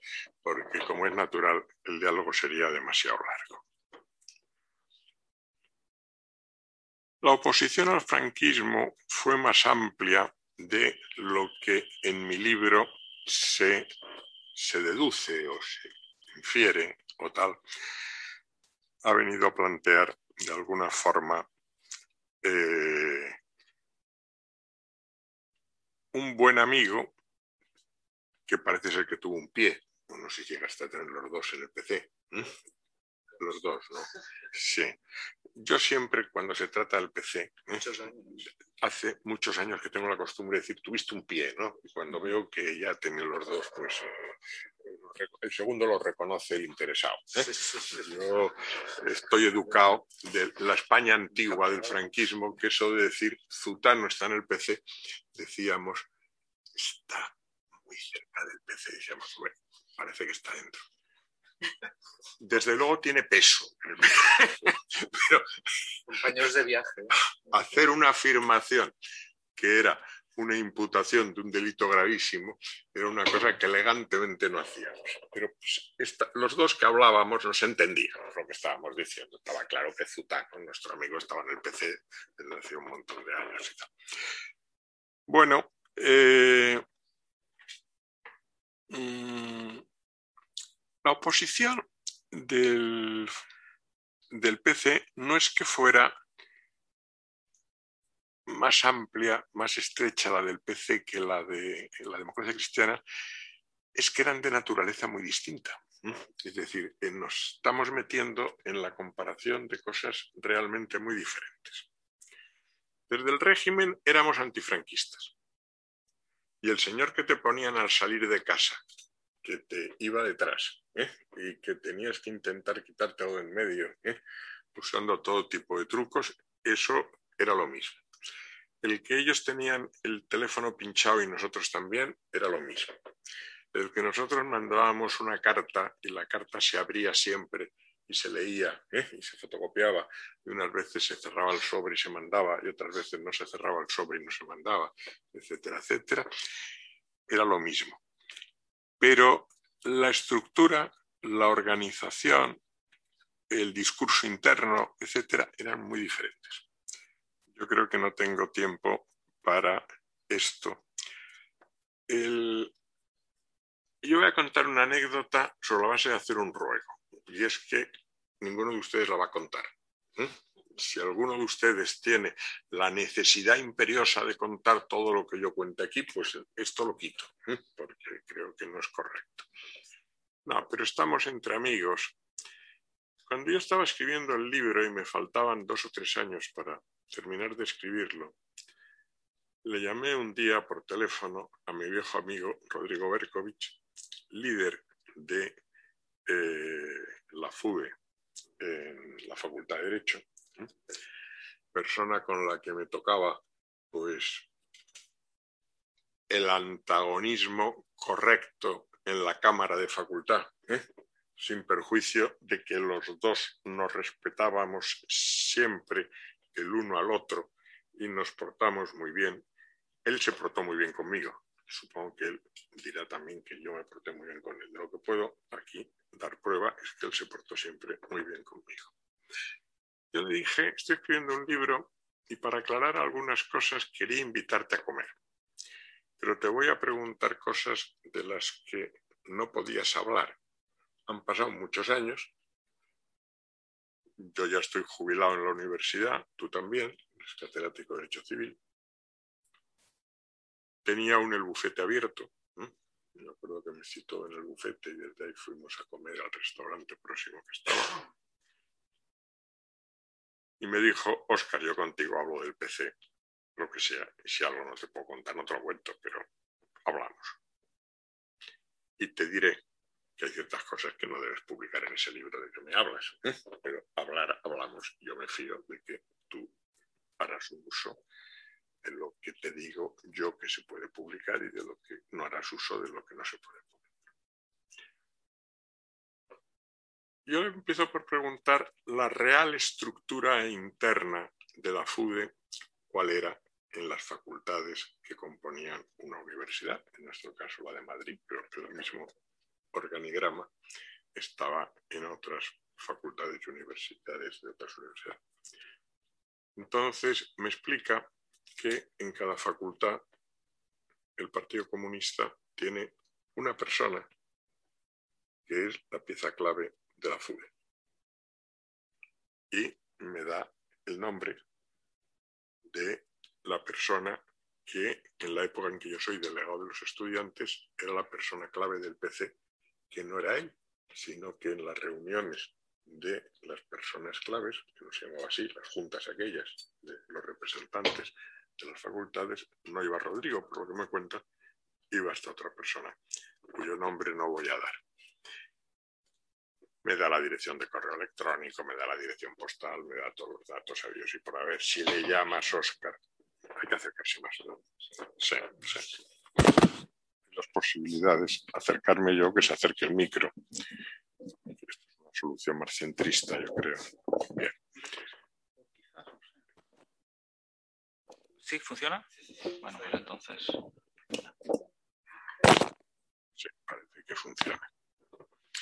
Me da el nombre de esta persona que yo no llegué a reunirme con él. Estaba convertido en un gran empresario hotelero que estaba, entre otras cosas, comprando hoteles en Sudamérica. Y habla conmigo para explicarme ya la distancia que tiene respecto de su juventud y tal, porque él es un empresario, ¿eh? me cuenta los hoteles que tiene en América Latina, los hoteles que tiene en España, y hay un momento en que por teléfono le digo, bueno, pues quizás sí nos podemos ahorrar esa reunión y tal, si tú has, has cerrado ya ese capítulo de tu vida y no quieres hablar de él, pues tan amigos. Él me cuenta esa estructura que hay un señor del PC en cada facultad que es elegido por los cuadros de la FUDE y que para que no se pierda el control por parte del PC no se puede ensanchar demasiado el número de estudiantes que tiene en cada facultad la FUDE. Entonces Rodrigo me dice, claro, eso que ibas haciendo tú, que era intentar tener más gente en la UED, ¿eh? y ibas reuniendo gente y embarcando gente ¿eh? y tal, pues nosotros no lo podíamos hacer. A ti te importaba un comino si hubiera unas elecciones internas, quién salía, quién no salía, no sé qué, y eso para nosotros era un tema que no se podía plantear. Luego era una oposición, la de la democracia cristiana y la del PC, de carácter eh, muy diferente. Mm, nosotros podíamos tener acceso a ciertos medios escritos, teníamos cuernos para el diálogo. Bien es verdad que Joaquín Ruiz Jiménez, a la hora de hablar de don Francisco Franco, a pocas personas he oído yo hablar sobre la tierra mejor de don Francisco Franco que a don Joaquín Ruiz Jiménez, que aquello era una cosa realmente, una contradicto in terminis. Pero a la vez, pues, eh, pero evidentemente el PC no podía aspirar a estar en esa zona fronteriza en que vivían ciertas publicaciones, que al cabo del año iban a vivir varios secuestros de varios números de la publicación, iban a vivir alguna que otra sanción económica o una sanción contra el director de tal.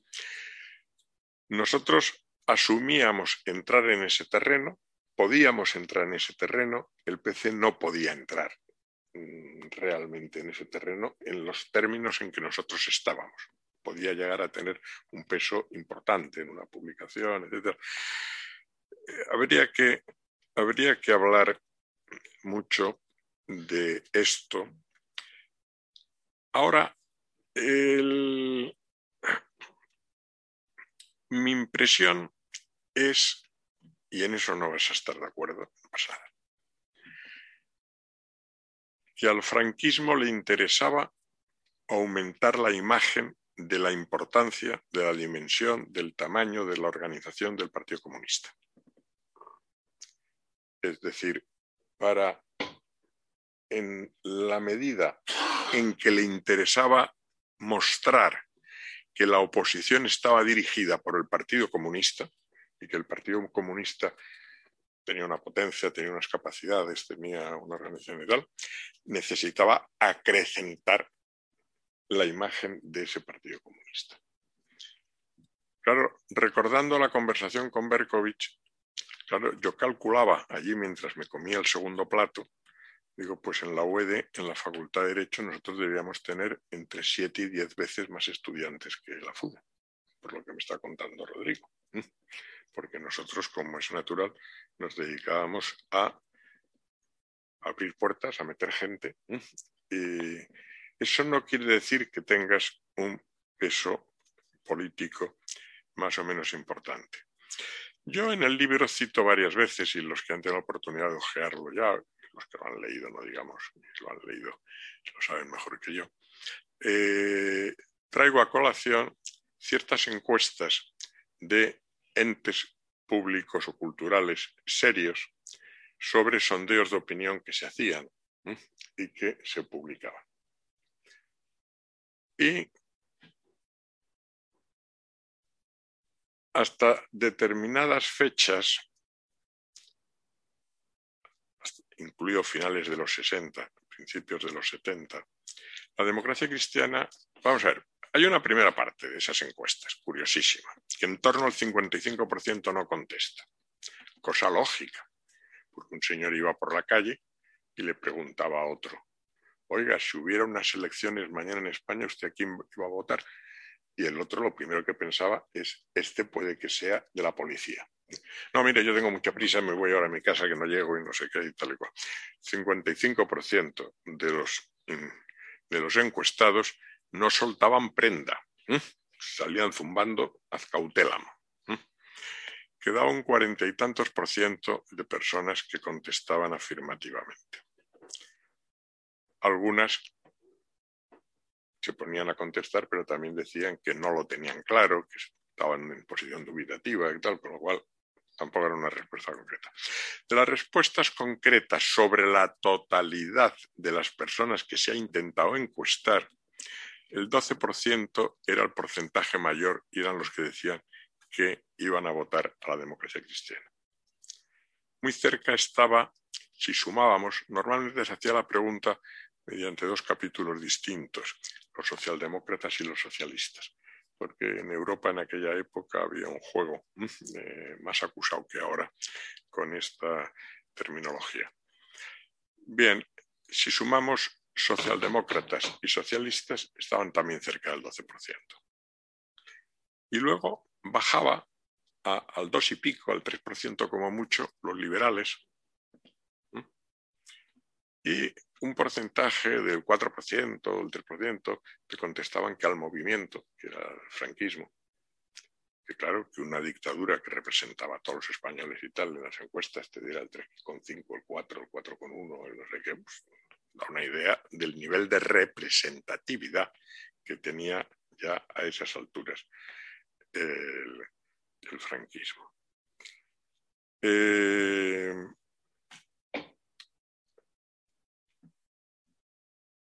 la democracia cristiana tiene un peso importante y voy a pasar sobre el asunto lo más rápidamente posible por una razón, porque la Iglesia, tras el Concilio Vaticano II, ha asumido unas posiciones sobre el compromiso temporal del cristiano, sobre los derechos y libertades de las personas, etcétera, etcétera, que no es necesario que yo narre aquí porque los presentes conocen mejor que yo, y eso hace que tenemos un caldo de cultivo en aquel momento importantísimo. No nosotros solos, en Italia porque era el partido más votado, pues en buena parte por esta misma razón que estamos. Eh, en el movimiento estudiantil, que es al que dedico yo buena parte del libro para luego pasar generacionalmente. El movimiento estudiantil universitario lo que consigue en España es hacer un corte generacional. Y eso se lo dice el ministro de la Gobernación, Luis Garicano Oñi, en un escrito que yo reproduzco en un anexo, que se conserva en la Fundación Francisco Franco, donde yo he consultado muchas cosas a través de personas interpuestas por prudencia, no fuera que las cosas que pedía Alzaga no se encontrasen, entonces las pedía otra persona. Bien, el,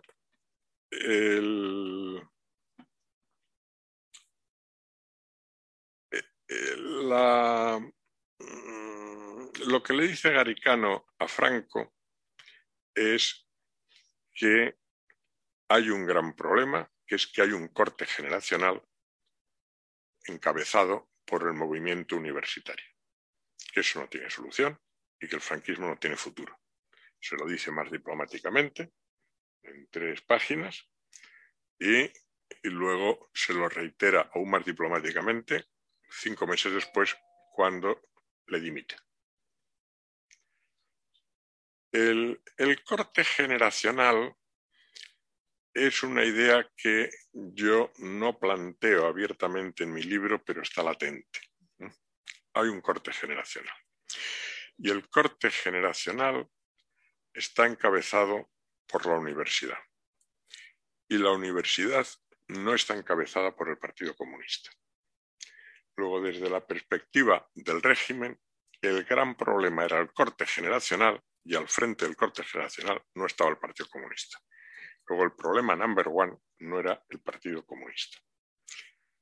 Y de eso nosotros pasamos a ser muy conscientes en función de los sistemas de seguimiento, de controles, etcétera, etcétera, etcétera, que se nos van sumando y que vivimos tratados como auténticos delincuentes. ¿Qué pasaba con el SEU? Se ha preguntado en un momento dado, creo recordar, por francés de carreras. el SEU en aquel cambio generacional se encuentra vacío. Yo me encuentro siendo delegado de los estudiantes de la Facultad de Derecho que eh, Martín Villa, delegado nacional del SEU, considera que desde la Facultad de Derecho yo estoy intentando ir tirando de las diversas carretas, de las diversas facultades de toda la universidad. Y voy estableciendo unas relaciones, unas conexiones, y voy montando una estrategia conjunta. Entonces me llama un día a su despacho. El despacho estaba en la plaza de Quevedo de Madrid. Yo subo a su despacho, me encuentro un despacho con foto dedicada de Franco, con foto de José Antonio Primo Rivera. Bueno, el despacho había que verlo. Era muy en consonancia con lo que era el movimiento estudiantil del momento. Eso era, era una joyita, el despacho aquel. Bueno, no le faltaba, no le faltaba de nada. Y me echa una bronca, pero a gritos, que yo no cuento en el libro por consideración a él pues porque coincido en cierta entidad, sabe francés de carrera cuál es, y que él y yo hemos olvidado en este momento su nombre, y que consiguientemente, pues yo hay ciertas cosas de, mm, bueno, de Rodolfo Martín Villa, que yo omito, porque como es natural, esto no es la enciclopedia pasa, no está todo, está casi todo, pero no todo. Ahora, al día siguiente, yo le cuento a los cuadros de la UED la actitud de Martín Villa con el movimiento universitario, lo que es ese señor en su despacho, lo que es aquello. Y de ahí sale la idea de convocar una manifestación en la Glorieta de Quevedo con gente de todas las facultades pidiendo el final del SEU. E hicimos una manifestación conjunta con la FUDE, que es curioso de explicar para que se vea cómo, por un lado estaban los comunistas y cómo por otro lado estábamos los, no me atrevo a llamar vaticanistas, pero ¿eh? los demócratas cristianos. Yo planteo que hay que acabar con el SEO. Me dicen los amigos de la FUDE de la Facultad de Derecho que están totalmente de acuerdo. Bien, pues vayamos a un ataque frontal. El mantener el SEU tiene que tener más coste para el régimen que el quitarlo. Esa es la única forma por la que van a tomar la decisión política. Si tiene más coste, lo suprimirán. Eh, si nosotros estamos dispuestos a decir que vamos a tener manifestaciones periódicas contra el SEU y tal, se lo tendrán que replantear. Yo les digo a los amigos de la FUDE, hacer vosotros una convocatoria. ¿Estamos de acuerdo en hacerlo el día tal a tal hora? Sí. Vosotros convocáis con la terminología y en la forma en que acostumbráis a hacer vuestros escritos, vuestros panfletos y tal. Y nosotros convocamos para el mismo sitio, la misma manifestación, el mismo día, a la misma hora, pero con nuestra forma de hacer los escritos. Entonces el escrito nuestro acababa por la parte de atrás incluyendo el Gaudeamus, para que se cantara por los manifestantes delante de tal. Y estaba el Gaudeamus en latín, que por supuesto ya sabíamos que con la manifestación no íbamos a poder cantar el Gaudeamus, pero nosotros nos diferenciábamos y incluíamos el Gaudeamus. Y el texto era absolutamente impecable era un texto defendiendo el derecho a un asociacionismo auténtico, un asociacionismo de verdad, y eso implica tales y tales consecuencias, como nos han explicado en nuestra facultad de Derecho, que no se dan, y por tanto el SEU no es un sindicato, un sindicato es una asociación, ni es otra modalidad ni de asociación ni de sindicato, simplemente los resquicios del totalitarismo, etc. En aquella manifestación no hubo un solo estudiante a favor del SEU. pese a que se convocó con 72 horas. Tenían a nadie, una organización vacía, sin ninguna solidez. Ciertamente, entre el movimiento estudiantil y el movimiento obrero hay muchas diferencias. Has planteado todo el tema. Hablaremos cenando hoy. No puedo yo meterme en tal. Eh, has planteado, y, voy terminando para eh, no extenderme demasiado, que ya me estoy extendiendo más de lo que debo. Dice que no te ha quedado claro, nunca has llegado a saber qué tipo de reuniones de contacto, de relaciones teníamos los demócratas cristianos con la Iglesia. ¿Qué tipo de, cómo era esa relación? no sé he entendido bien. La... Con la iglesia, con, los cristianos con la Con las iglesias. Con las iglesias. Yo creo que ha sido Bueno, pues si no has. Sí. Bueno, pues. no, estaba planteado así, pero bueno, no. que la relación con la iglesia está clara. Sí. Hombre, éramos católicos sabíamos que no teníamos responsabilidades de mando en la iglesia ni cosa que se le pareciera, pero teníamos ciertas amistades con unos sacerdotes, con otros sacerdotes, con otros no, porque los considerábamos integristas, porque los considerábamos muy de derechas, porque los considerábamos tal. Esto no se puede explicar en un libro porque es una cosa humana muy compleja.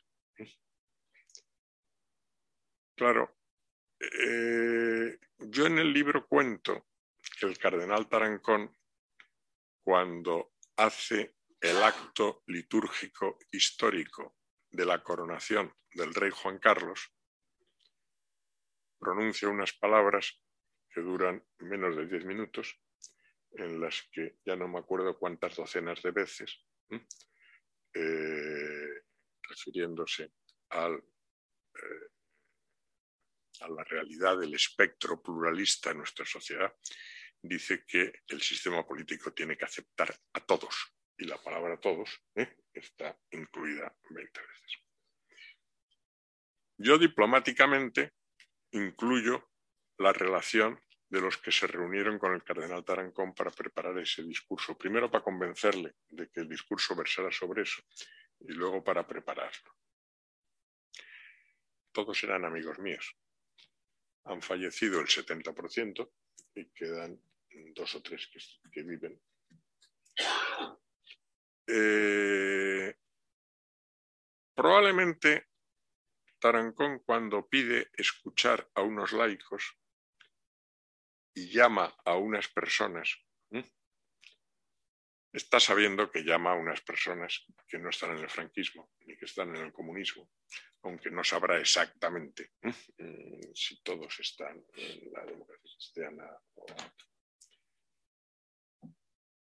cuando sabemos que se va a hacer la reunión y quiénes van a ir a la reunión y tal, decimos, hombre, si pudiera Tarancón plantear el tema del Partido Comunista sin mencionar al Partido Comunista ante el rey.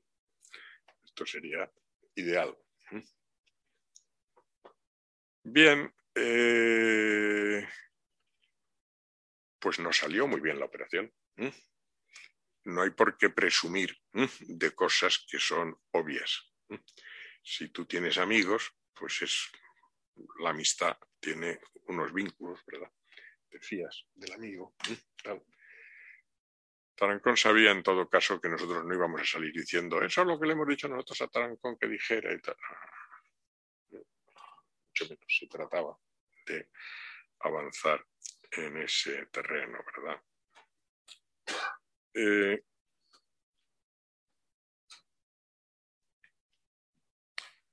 hay un tema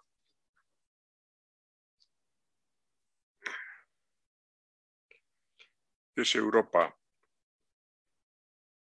se ha mencionado poco, se ha mencionado más por mi izquierda geográfica que por mi derecha, que ha sido cuando he tomado nota y tal. Los países miembros de la entonces denominada Comunidad Económica Europea son piezas absolutamente claves en convertir al franquismo en inviable. Es decir, la forma en que vamos pactando unos mecanismos de presión ¿eh? de diverso tipo, cada vez de más gruesa presión, cada vez se nos van ocurriendo más mecanismos, los vamos poniendo en práctica, etcétera, le hace al franquismo inviable. ¿Eso es un mérito de la democracia cristiana? No. Eso es un mérito de esas potencias y de esos políticos de esos países que están apoyando a unos partidos paupérrimos, chiquitines comparados con los suyos, en los que ponen su confianza y, y creen en los principios y valores que los españolitos están allí defendiendo desde Barcelona, desde Vizcaya, desde no sé dónde, desde tal. Y nos prestan una ayuda brutal.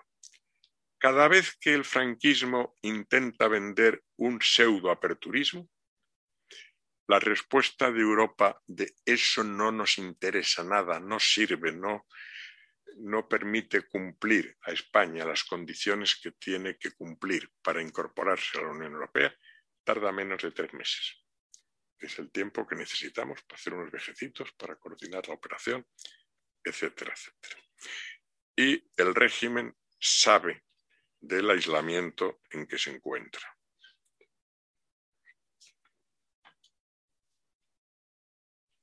Se ha hablado de los franquistas. A mí juzgar a las personas no me gusta. Yo no soy quien para juzgar a nadie y lo sé. Yo tengo que decir, sin embargo, que en la conversión en aperturistas y en demócratas de una serie de franquistas, en su mayor parte lo que yo viví, lo que yo observé, es que querían asegurar su futuro personal. Eran políticos profesionales, normalmente no habían hecho una oposición, que era lo que hacíamos los que acabábamos derecho. ¿eh? Había que ganar unas oposiciones para saber ya que estabas en la, en la vida real. Y esta gente necesitaba seguir en la política. Eh, bien. Pasando a la mujer sabia que está aquí a mi izquierda geográfica y que me ha, me interesado mucho su intervención de carácter tan distinta de la de francés. Las dos me han interesado, pero son de carácter muy distintos. En algún momento ha salido a relucir el nombre de Gregorio Peces Barba. ¿Mm? Gregorio, que fue muy buen amigo mío, amistad que yo mantuve hasta su enfermedad final. ¿Mm? A mí me invitaba a comer en el rectorado de la Carlos III, K3x4. Oscar, que tenemos que hablar, no sé qué, y tal y cual, muy amigos.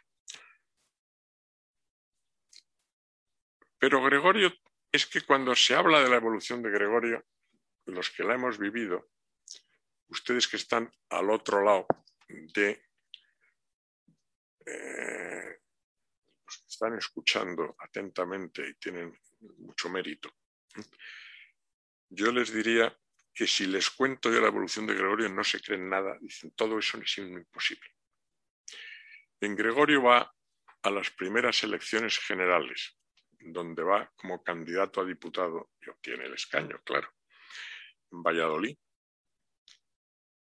Y durante la campaña electoral en Valladolid, todas las mañanas lo primero que hace al salir del hotel antes de sumarse a la campaña electoral es ir a misa diaria y hace campaña dentro del Partido Socialista Obrero Español.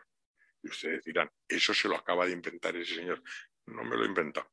Puedo seguir explicando la evolución porque éramos muy amigos. Y las dudas personales, las preocupaciones, las tal, las compartíamos. Sobre el Congreso de Múnich,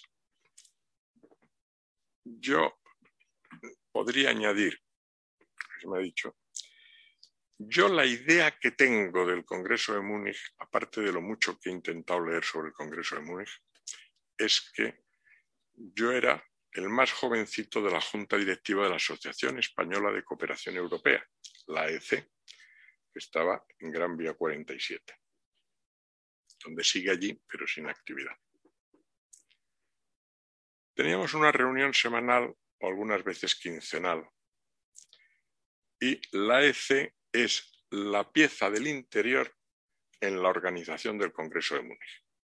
Es decir, la pieza del exterior es el gobierno en el exilio.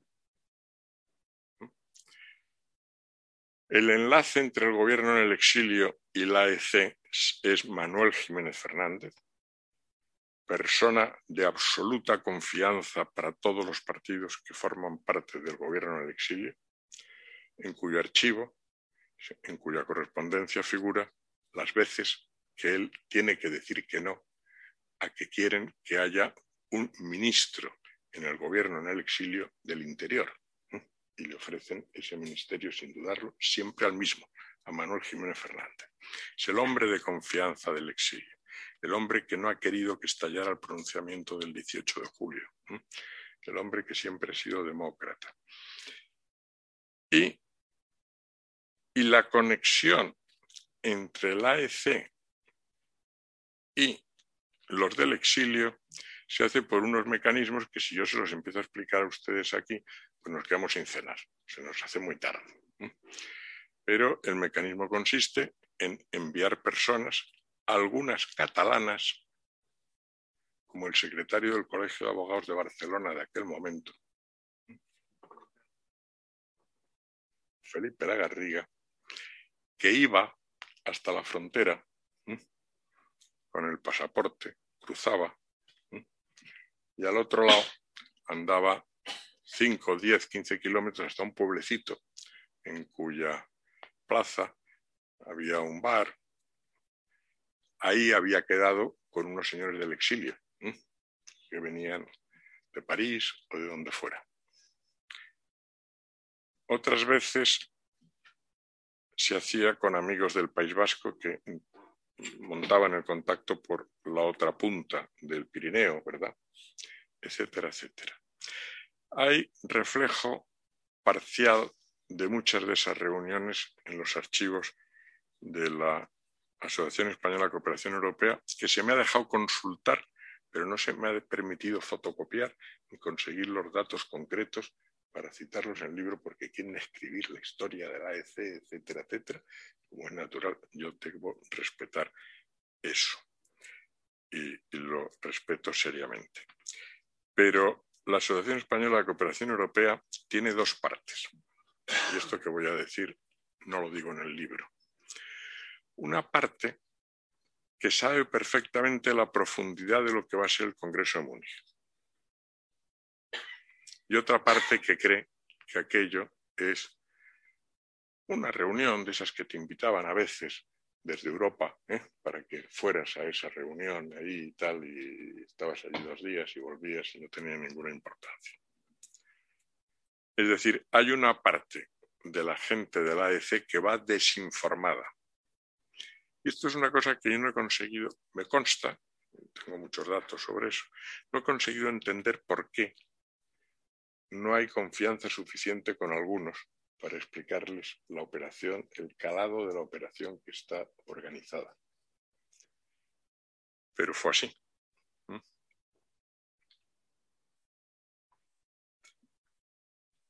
Bueno, y se me ha preguntado por la no consolidación de una democracia cristiana fuerte hasta Manuel Jiménez Fernández y tras Joaquín Ruiz Jiménez. Nosotros Mientras tuvimos a don Manuel Jiménez Fernández, eh, nuestra IDC, Izquierda Democrática Cristiana, era un partido que estaba en todas las provincias. En Barcelona tenía una organización muy pequeña, porque como es natural, el catalanismo era el catalanismo. Pero el decano del Colegio de Abogados, que falleció de un infarto, yo le conocí en el despacho de Manuel Jiménez Fernández, al que iba una vez al mes y pasaba un día entero con don Manuel, con su presidente. El secretario del Colegio de Abogados también era de IDC. Es decir, la organización en Cataluña era pequeña, pero no era insignificante. La organización en el País Vasco era pequeña y en una provincia era insignificante, que era Guipúzcoa. Pero en Álava y en eh, Vizcaya no era insignificante. Y Manuel Jiménez Fernández era un magnífico organizador, una persona muy consciente de que estaba continuamente bordeando varios delitos, él y su gente, continuamente con la policía detrás. Yo suelo contar la anécdota de que en una ocasión, sin avisarle a él que tenía que hablar con él, me fui a Sevilla. Cuando llegué, bajé del aeropuerto, me encontré con que me ponían un coche de la policía detrás. Y bueno, tengo que ir a casa de don Manuel, no tengo otra posibilidad, no puedo conseguir que el taxista ¿eh? se quite del medio el coche de la policía, porque yo no lo conduzco el taxi. Y llego a, a la casa de don Manuel, toco el timbre, aparece la chica de servicio, pregunto por don Manuel y me dice, don Manuel, a estas horas aún está en misa. La misa ha terminado, pero él sigue en la iglesia. Si usted allí le encuentra. Ese era don Manuel Jiménez Fernández, un señor de misa diaria. Voy a la parroquia, que yo no conocía, me han explicado dónde iba. Llevo detrás los dos policías míos. Entro en la parroquia, la iglesia está vacía, la misa ha terminado 15 minutos antes, y en la primera fila está don Manuel de rodillas, rezando. Y detrás hay dos policías el banco de atrás, sentados en el banco, vigilando aquel peligrosísimo que estaba rezando ¿eh? en su parroquia. Yo me pongo en la fila penúltima y dejo la última fila para los dos policías que llevo detrás. Y realmente aquello era, no lo contado en el libro porque era para una película berlanga. Si alguna vez se hace una película berlanga, os acordáis de esto, me pedís que ¿eh? narre aquello. Bueno, esa era la izquierda democrática cristiana llevábamos dos policías detrás cada uno de los dirigentes, pero eh, teníamos una cierta organización. Tengo más puntos apuntados, pero me da la impresión de que hay que dejarlos para la próxima reencarnación. y eh, los demócratas cristianos creemos en las reencarnaciones, como es natural, y hay que dejar alguna cosilla para esa etapa. Así es que le devuelvo al presidente el uso de la palabra. Nada más y muchas gracias. Eh, yo creo que eh, bueno, ha quedado un acto muy completo. Yo creo que es muy tarde para que ahora abramos un turno de palabras. se han explicado muchas cosas, eh, quedan otras muchas, pero para esto está el libro y por tanto lo podemos leer. Muchas gracias por vuestra presencia aquí. Eh, y hasta la próxima. Muchas gracias.